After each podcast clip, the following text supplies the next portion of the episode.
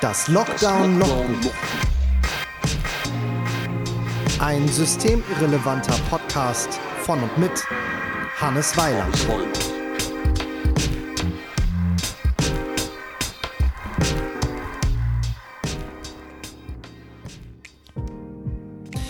Herzlich willkommen zum Lockdown Logbuch. Als ich am 1. März meinen Eintrag ins Logbuch schreiben wollte, habe ich, um ein bisschen Inspiration zu sammeln, mal in meinem Kalender ein bisschen zurückgeblättert und ähm, bin bis zum März 2020 vorgedrungen und ähm, habe mir ein bisschen die Einträge in meinem Kalender durchgelesen, die da noch drinstehen, die ich auch absichtlich nicht rausgelöscht habe, obwohl sehr, sehr viele Veranstaltungen nicht mehr stattfinden konnten und so weiter. Und mir ist mal wieder klar geworden, was wir eigentlich alles in dem vergangenen Jahr der Pandemie so hinnehmen mussten und ertragen mussten. Und auch, was ich persönlich so erlebt habe, mit dem ich fortan auch ziemlich zu kämpfen hatte. Äh, vor einem Jahr sah das alles noch nicht so trostlos und hoffnungslos aus. Irgendwie machten Leute ein bisschen Panik äh, um ein Virus, von dem man noch gar nicht wirklich sagen konnte, kommt das jetzt hier an und wie gefährlich ist das eigentlich wirklich. Äh, bis dann, ja, ein paar Wochen später auch dieser erste Lockdown hier in Deutschland ausgerufen wurde und sich plötzlich alles sehr, sehr veränderte. Ich habe also quasi anlässlich des Geburtstags der Pandemie und ähm, ja, der Situation in Deutschland einen Text geschrieben, der ähm, beleuchtet, was eigentlich vor einem Jahr gerade hier in Deutschland so los war. Und der Text heißt Was wäre wenn? Viel Spaß damit.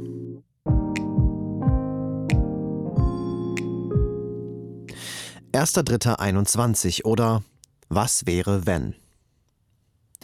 Wenn jetzt 2020 wäre, dann wäre heute Sonntag. Ich hätte vor drei Tagen ein Konzert gespielt, das sich schon ein wenig komisch anfühlte. In den Zeitungen hätte man geschrieben, man müsse jetzt aufpassen, dass nicht die soziale Vorsicht vor Asiatinnen und Asiaten einen neuen Rassismus etabliere, weil die ja dieses Virus da eingeschleppt hätten und man schon beginne, sie argwöhnisch zu beäugen. Im Publikum hatte tatsächlich eine asiatisch aussehende junge Frau gesessen und ich mich abgeklopft bezüglich meines Verhaltens ihr gegenüber. Auf diese seltsame Schlagzeile hin. Alles Quatsch, wie ich fand. Wenn jetzt 2020 wäre, stünde in ein paar Tagen die Premiere meines neuen Mitsing-Formats an. Wir hätten schon darüber beratschlagt, ob man wegen des geringen Vorverkaufs eventuell die Veranstaltung absagen solle. Morgen würde ich final canceln. Der Veranstalter sagen, wir schieben es auf Corona. Und ich würde das einigermaßen absurd finden. So ein Virus kann doch nicht daran schuld sein, dass Menschen jetzt nicht mehr auf Veranstaltungen gehen. Wenn jetzt 2020 wäre, stünde am Ende der kommenden Woche die letzte Veranstaltung an, die ich bis auf weiteres als Gast besuchen würde. Es wären viele Freundinnen und Kolleginnen da, die sich teilweise seltsam verhielten, mir nicht mal mehr die Hand geben wollten. Man unterhielte sich auffälligerweise nur noch über Corona. Ich würde viel lachen und behaupten, dass da sicher übertrieben werde. Das sei bestimmt nicht so schlimm. Ich hätte gleichzeitig ein flaues Gefühl in der Magengegend, weil ja Karneval erst gewesen wäre. Ein Satiremagazin würde zotig titeln, dass demnächst tausende Infizierte zu beklagen seien, weil Corona mitgefeiert habe. Wenn jetzt 2020 wäre, könnte man jetzt schon von über 30 Todesfällen in Italien in Verbindung mit Corona lesen. Ab morgen würden dort die Schulen geschlossen, eine Woche später große Teile des Landes abgeriegelt werden. Bald würde man auf Facebook Videos von singenden und Kontrabass wie Trompete spielenden Italienerinnen auf ihren Balkonen sehen. In zwei Wochen würden dann Bilder von Militärfahrzeugen folgen, die in langen Schlangen Särge zu Krematorien transportieren, während auch bei uns Schulschließungen diskutiert würden. Ein visionärer Facebook-Freund würde kommentieren, das wird auch hier so kommen. Irgendwann würde ich es auch glauben, und echte Sorgen würden an die Stelle von Resilienz treten. Was wäre, wenn er recht behielte? Wenn jetzt 2020 wäre, hätte ich noch keine Ahnung, was die Vokabel Pandemie überhaupt bedeutet. Ich hätte keinen blassen Schimmer, was statistische Größen wie R-Wert, 7-Tage-Inzidenz oder gar exponentielles Wachstum sein sollen. Wenn 2020 wäre, würde ich mir wünschen, der ziemlich zerzauste Wolfgang Wodak, der auch mal Mediziner und Politiker gewesen sein soll, hätte recht und dieses neue Virus wäre gar nicht so gefährlich, wie der andere zerzauste Mediziner und Politiker Karl Lauterbach behauptet.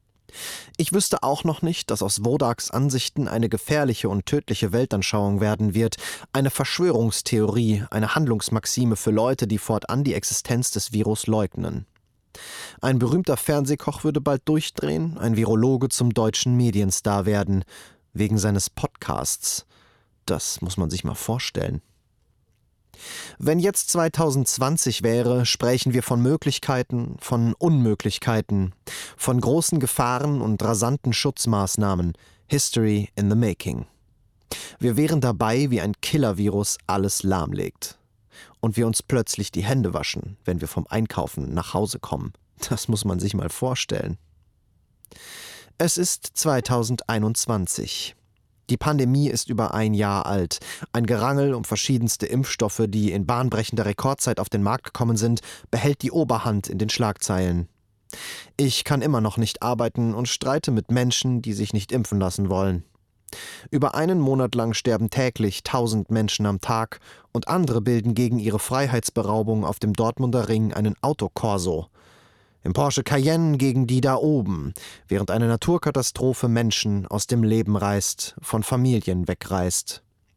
Und in Einsamkeit mit einem Plastikschlauch in der Lunge an multiplem Organversagen jämmerlich verrecken lässt. Es ist 2021 und ich kann nicht mehr. Wir alle können nicht mehr. Wir warten auf das Ende, planen zaghaft für eine Zeit danach und glauben selbst gar nicht mehr richtig daran.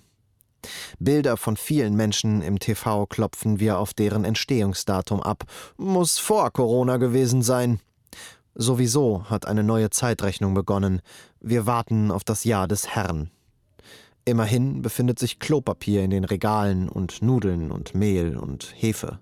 Und das ist doch auch schon mal etwas. Es ist 2021. Weiter geht's. Das war das Lockdown-Logbuch von und mit Hannes Weiland. Noch mehr Tagebuchtexte unter lockdownlogbuch.de oder patreon.com slash hannesweiland.